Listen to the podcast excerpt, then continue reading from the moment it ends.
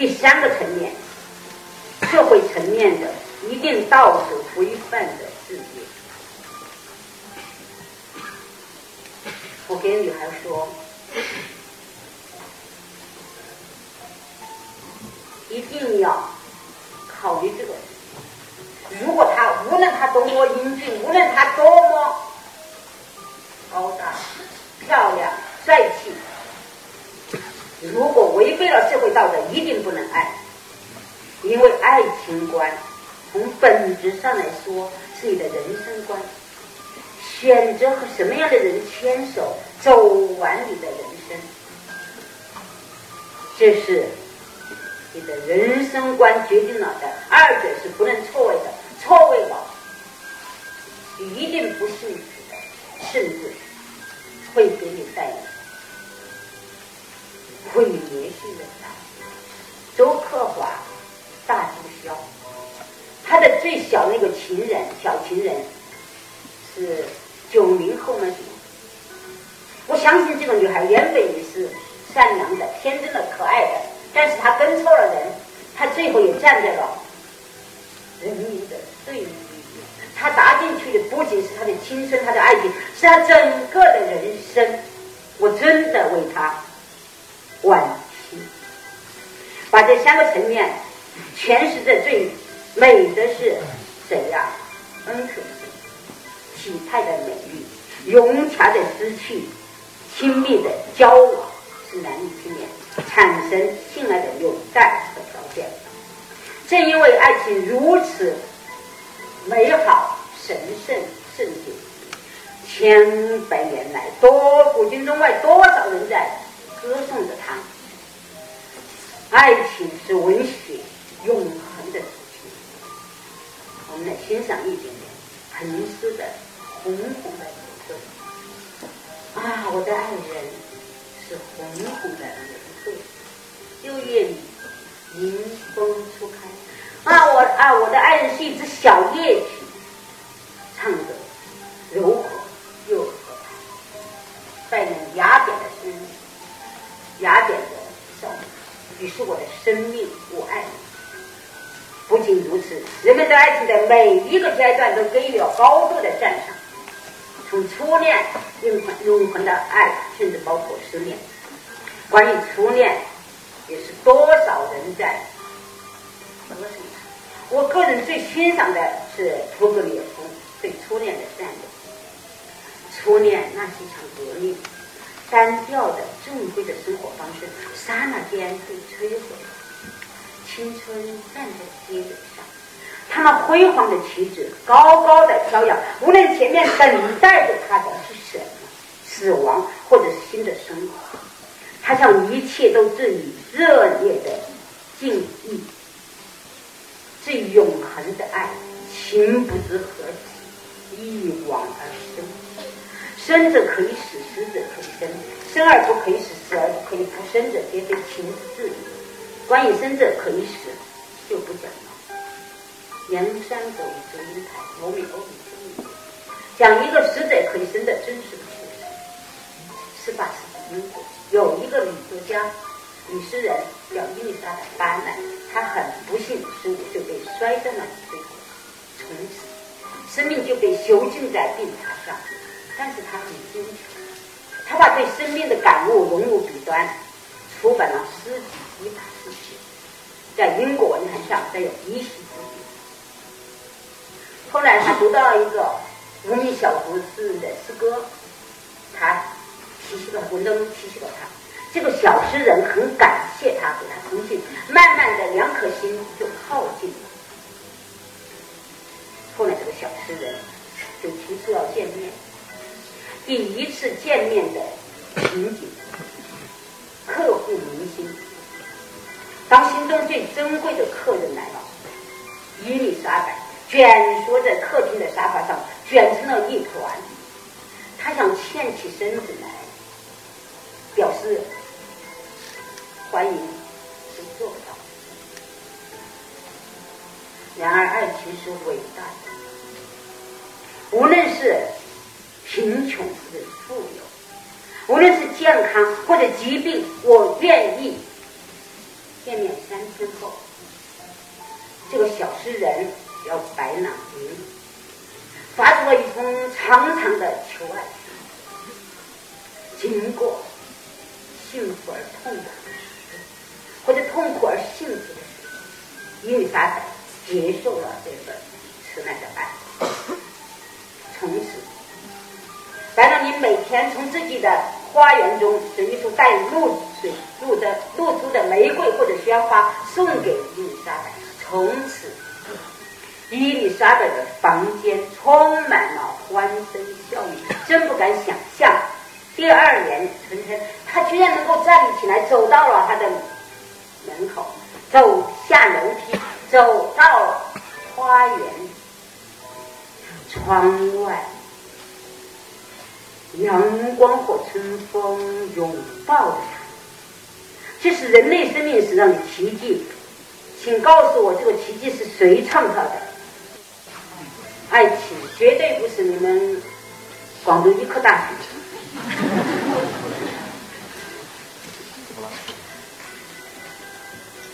我必须补充新闻背景。这个时候，伊丽莎白已经三十九岁了。而三十九岁对一个女人来说，早已青春不在，而对她来说早已健康也不在，她是一个在生死边缘徘徊的人。白朗宁小她六岁，三十三岁对一个男人来说，正是风华正茂。但这一切不能成为阻碍，他们共同的生活了十五年。这是因为他生活中最幸福、最辉煌、最快乐的一年。她用全部的情和爱写献给她丈夫的十四行诗，被誉为英国文学史上最优秀的十四行诗，是可以和莎士比亚的十四行诗相媲美的。我们欣赏一点点。我是怎样的爱你，白朗。我是怎样的爱你，数尽万语千言。我爱你的程度是那样的高深和广远，恰是我的灵魂曾飞到了九天与黄泉。要是没有你，我的心就失去了圣贤；要是没有你，我的心就失去了激情。假如上帝愿意，请为我作证、作证和见证。做主和见证，在我死后，我必将爱的更深、更深。我体会，这才是真正意义上的死了都要爱。至于十年吧，也有人给了高度的赞美。思念是人的痛苦中最高尚、最。强烈对个人的痛苦，当然是痛苦，然而是最高尚的、最强烈的。谁说的？恩格斯。所以，如果哈，假如啊，希望它存在。如果是这样，不要太沉湎于不要心灰意冷，不要看破，因为你这个痛苦本身没有什么，好像是，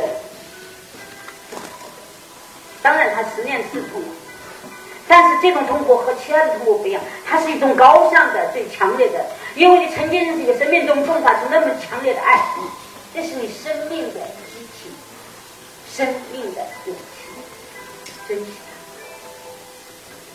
作为旁边的人，一定要给予他更多的人文关怀。他因为他遭遇的是最高尚、最强烈的痛苦。当事者尽快的走出低谷。如果实个实在走不出来，请你知道苏格拉底吧，他会问你：孩子，你为什么悲伤？这么。美好的、神圣的爱情，在当下遭到了困惑。人们不再相信有纯美的爱情吗？爱遭到了颠覆，遭到了邪阻，遭到了质疑，人们不再相信有纯美的爱。你究竟有几个好妹妹，为何每个妹妹都那么憔悴？人们把爱情儿戏化，我爱你，爱着你，就像老鼠爱大米。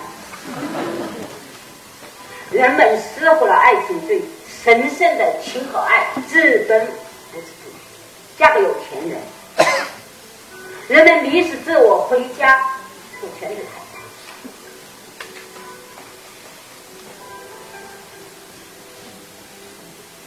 或者又走向另一个极端。关于剩女的问题，现在已成为了社会很严重的问题。前面讲琼瑶阿姨，我没有去开她时间，这。可以多说一句，琼瑶阿姨她的爱，在有人说八十年代，琼瑶阿姨是把我们女中学生 买冰棍的钱都骗去买她的书去了，不仅骗了女中学生，还骗了女大学生。我的那些女孩有来毕业跟我来给我告别，跟我说周老师，我大学里面最遗憾的事，就是没有收获一场最浪漫的爱。我说什么叫最浪漫的爱情？他就想象着那个，他跟我说他从图书馆包了这么厚一本书出来，出来就傻了一地。然后一个男孩就是一个帅哥，就给他捡书，然后交换电话号码，交换口口。他遗憾的是无数次从图书馆出来，书却没有掉过。还有女孩。以为最就受琼瑶阿姨电影的影小说改成电影的这些资源影响，就以为最浪漫的爱就是耍小脾气，因为女孩前面跑啊，男孩后面追啊。后来我警告女孩不能这样。我第一次他追了，第二次毛了，不追了怎么办？我们学校又在三环路，城乡结合部，治安也不好，过程常常我看你怎么办？还有女孩跟我说，最浪漫的爱在峨眉山顶上。你帅哥手持红玫瑰，跟他说，单膝下跪说我爱你。我说别做梦吧，我才从峨眉山归来，一路上我仔细观察，帅哥确实不少，但没有一个帅哥手持红玫瑰，全部拿的是什么？问的。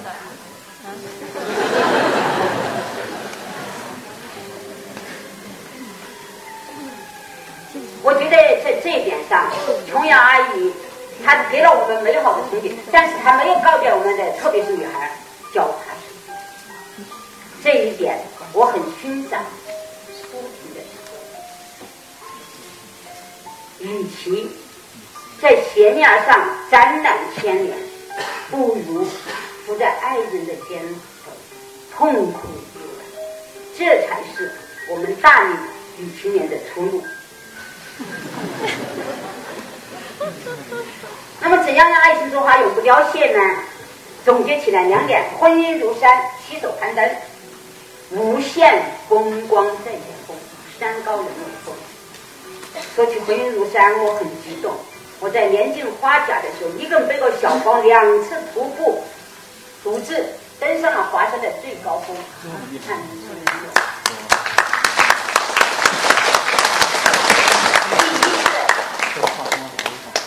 在那个晚上嘛，每一个人临时在我在山门口一个人嘛，在门口晃荡，结识了一些想兵游泳，组成一个队。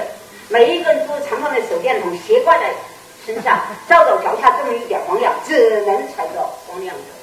我深深的懂得了什么叫脚踏实地，什么叫一步一个脚印，什么叫一失足成千古恨。华山的第一次起最高峰东峰。它中间只有一个一根铁索，两边像攀岩一样浅浅的一点。一晚上一千多人登华山，这是路边卖面的老板告诉我的。因为寂寞，他就数脑袋。但是每个人基本上都就达到回复。我站在那个山脚下，斗争的很激烈。我想起了他们那头的，是神还是死？这是值得思考的问题，但是不给自己留遗憾是我的人生准则。不会再来华山。我来了以后一定会更老，不像你们越来越壮。于是我一定要上去，我紧紧的抓住那个铁丝链，我登上了华山最高峰。我一共有可能十来个人上去，我应该是最年长者，运气很好，看见日出。于是我们互相照相，我去拥抱太阳，头在了，因为时间匆忙嘛，照相人家也不能闲停的，不能喊你后退，后面就是悬崖呀。于是当我照片贴出来，我再托起太阳，手手心什么都没有，手背若有若无的一点红色，我仍然很激动，我逢人就给我的家人讲。学生讲，老师讲，朋友讲，我在托起太阳，他们看到不以为然，他们什么都没看，他们而且很冷漠的样子。后来我谁都不讲了，但是只有我相信，因为太阳永远在我的心中。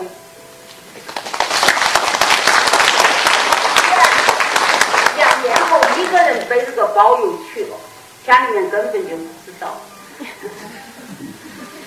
这一次白天登山犯过法。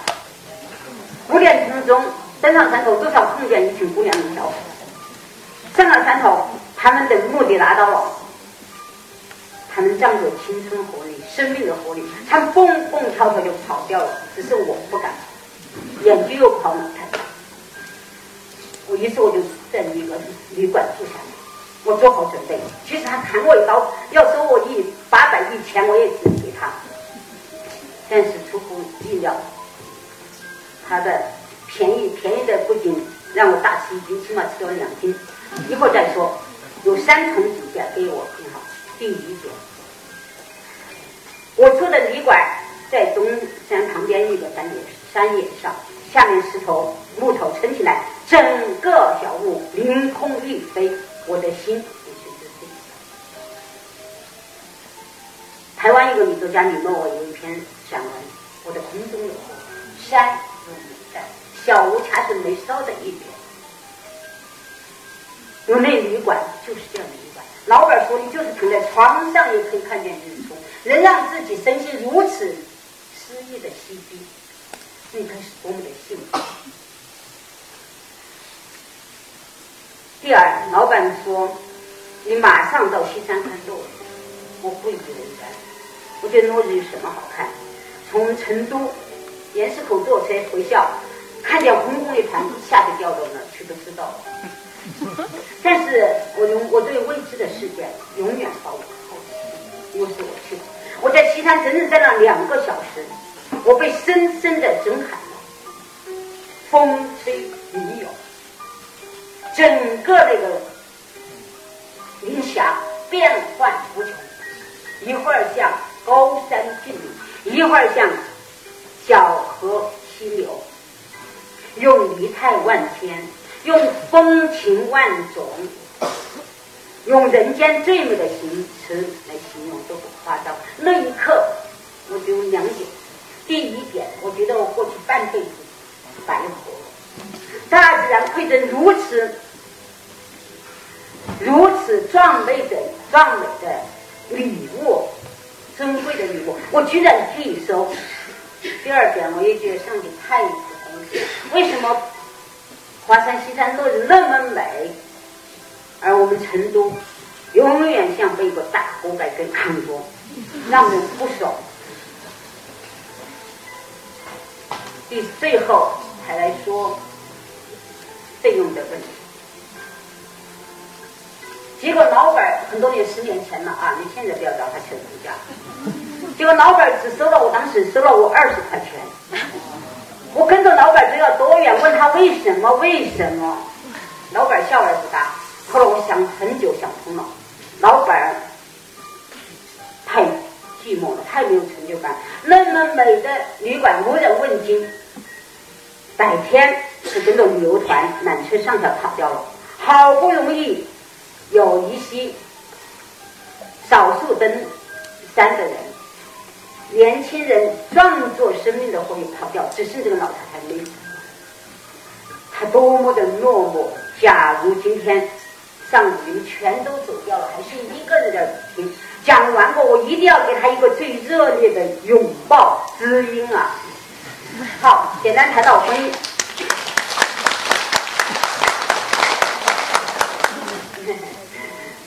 主要想提醒我该结束。我们等会儿互动往后面压一下，一会儿完了我在这等你。如果有什么，我们还可以交流一块，好不好？如果实在没有了，我们以后再说吧。我其实暂时淡定不下来，婚姻如山，夫妇俩一定要一块登。婚姻如天平，只有在同一个平衡中才能产生美。婚姻是同一个精神平台的两极对话。如果没站在同一个精神平台上，他就会有失重之嫌。所以一定要携手谈真。我们很多女性婚前朝气蓬勃的，婚后在沉重的现实面，特别是心灵中潜藏的。几千年的封建意识，男主外，女主内，迷失了自我。如果以他以山为例，以我们山为例，很多女孩看到山高路险，于是主动提出来：“我在山下打仗，我来守着大本营，你一起登山，我来守孩子，照顾你。”先生非常的感动。军功章里跟你说有你的一半，有我的一半。当时确实是真诚的，徐先生一边给你走，一边挥手还要这样。但他登上了一定高度，看山下的人像蚂蚁一样的渺小。当他登上山顶，看到是浮光日出，是云海，是山下的人，永远看不见的人生最壮美的风景线，山上山下两重天。要平等对话，已经不可能了。假如这个时候身边登上了一个女性，当然年轻美貌更好，他会从内心欣赏他。这么险的山，大老爷们都那么难，他都登上来了。他们之间会有很多共同的语言。下大雨走了哪？猴子抢了你的面包没？你去登过哪些山？我登过哪些山？越谈越土地，相约明年一暑假一块登华山，无可厚非。谁叫你登山？我从来就不把人想得很很恶。那个男孩也没有抛弃家庭责任，但是这个是他内心深处，对你还像过去那样的欣赏吗？这是值得我们每一个人思考的。婚姻是海，博大宽容，不讲了。梁思成是表率。如果前面送给女孩的是舒婷的志向图，现在送给我们男孩的应该是裴多菲的《我愿意》，我愿意是激流，生命的小河，在崎岖上，在路上，岩石上经过。只要我的爱人是一条小鱼，在我的浪花中快乐的游来游去。我愿意是飞机，在静特仙人上。这静脉的毁灭并不是我懊丧，只要我的爱人是青春的常春藤，沿着我荒凉的恶，亲密的攀援上升。最后，我们简单几分钟谈谈陆小曼、张幼仪。其实一上午在讲人生观、价值观，只是这里他们对比的太鲜明、太强烈。太母之命，媒妁之言。十六岁的张幼仪嫁给了徐家从世俗的眼眼光看，徐家攀高亲了。但是幼女不善文墨，长于理财，一进门深得了公婆的喜爱。徐家独子，嗯，徐志摩独子，徐家居然把万贯家产交给了媳妇儿掌管，这可是在封建王国，这可是天天古奇谈啊！娶了这么一个能干的媳妇儿，洗杀了公婆，除了谁？除了自摸。这无爱的婚姻只能是无言的结局。幼女是个悲情女子，她付出一个女人应该付出的一切，她渴望自己的婚姻能有一个承诺。她天真的以为，那离子婚约就是她嫁给另一个男人的，她是一个另一个男人的女人的一个凭证。谁知道她本来是这么一句：“我要做中国第一个离婚的人。”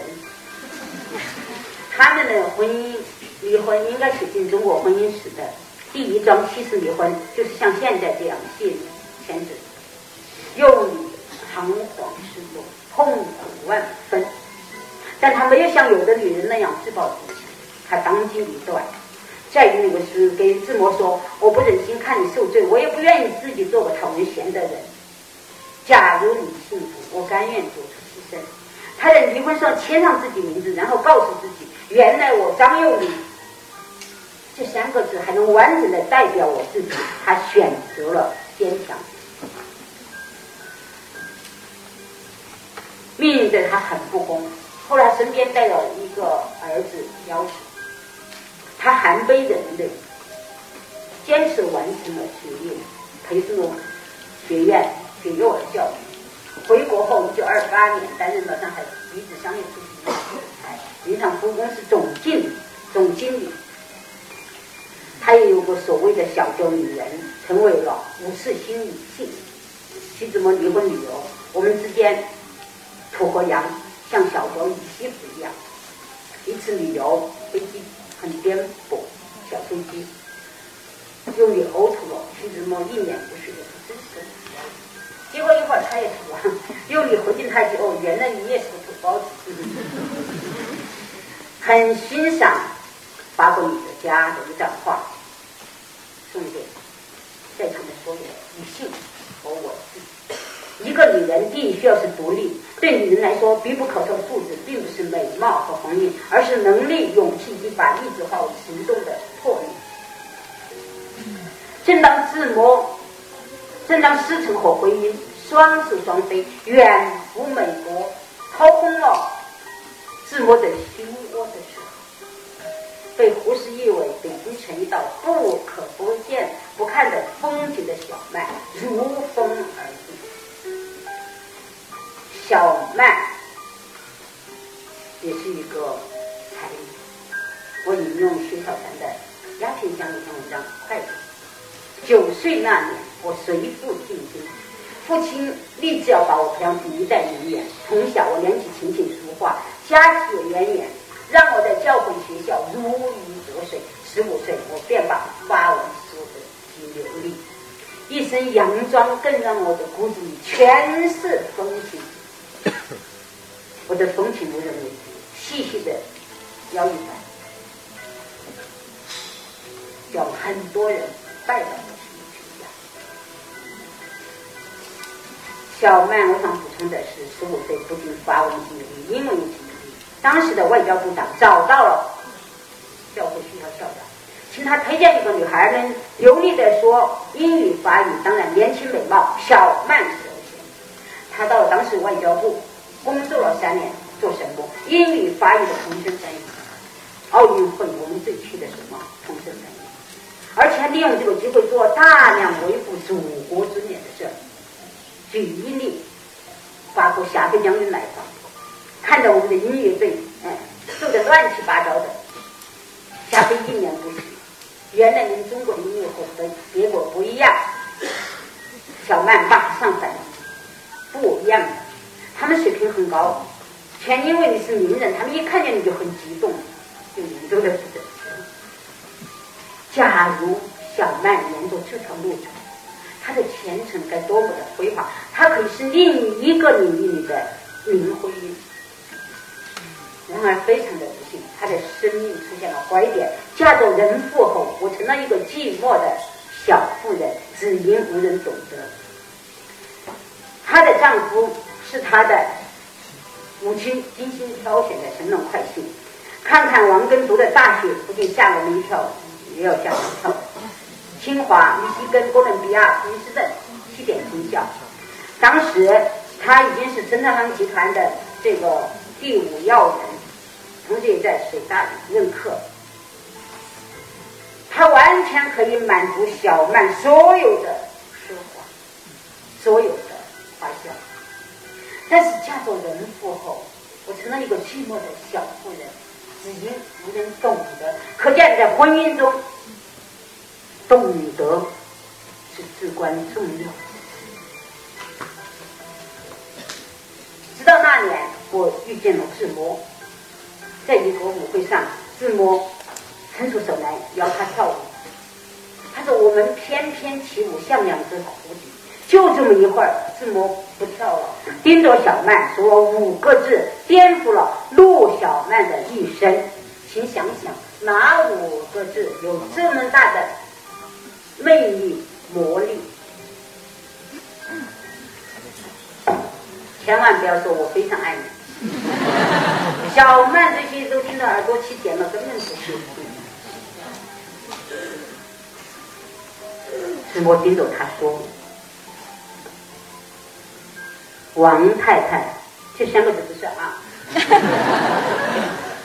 王太太，你是寂寞的，听清楚了吗？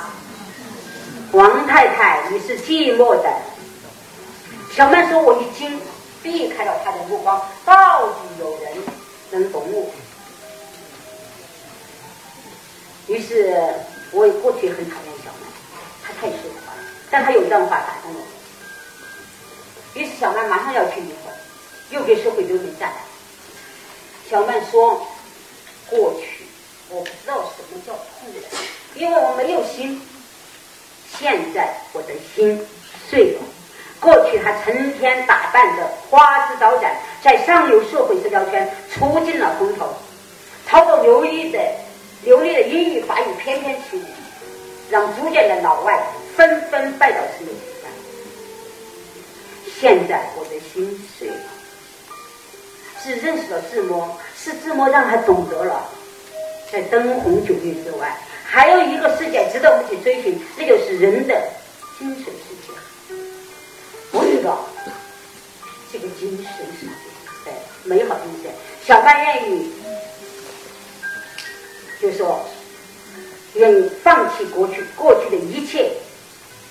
跟着自摸，跟着诗，跟着爱。婚后，当时王根嗯得到这个消息，万分不解。我对你那么好，所有钱全部给你，你居然还这样？军人嘛，一气愤，很愤怒，掏出手枪，手枪对准了小曼的太阳。小曼说：“我闭上双眼，满脑袋全是一个他。”婚后，他们一定有一段幸福的日子。后来是胡适他们一帮朋友像鸿门宴似的把王根请来，给他施加了一些压力。后来王根又看到很无望、很无奈，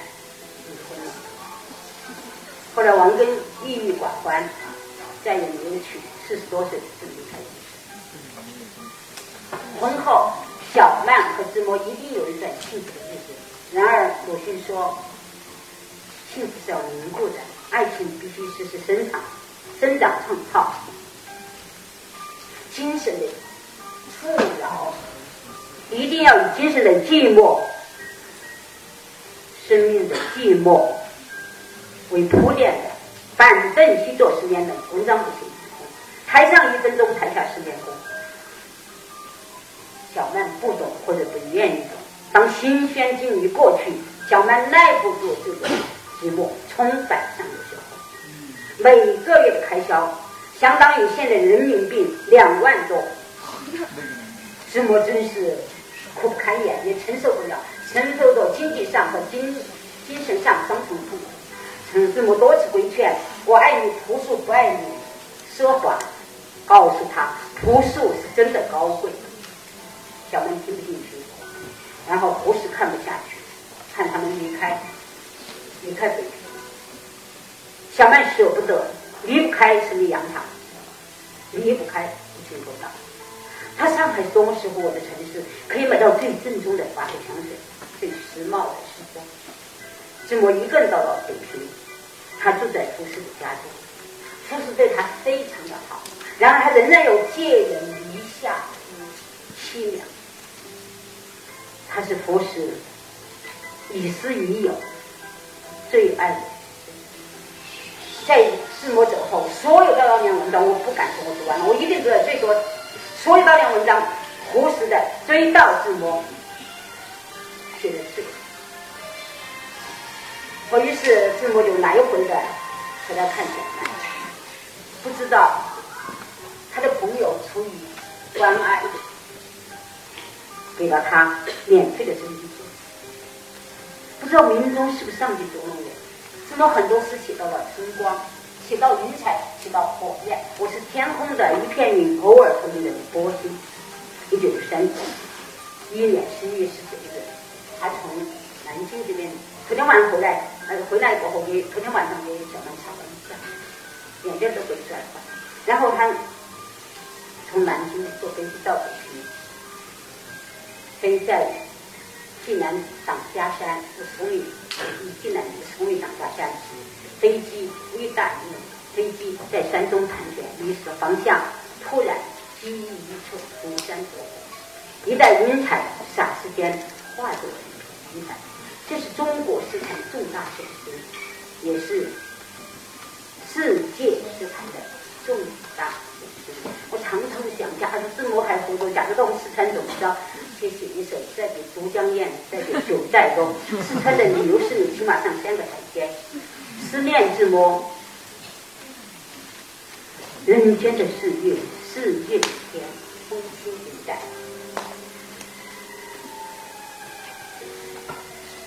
小曼回到鸦片山过来，那天志摩走后，他仍然打开，突然他心口很疼，他不知道为什么。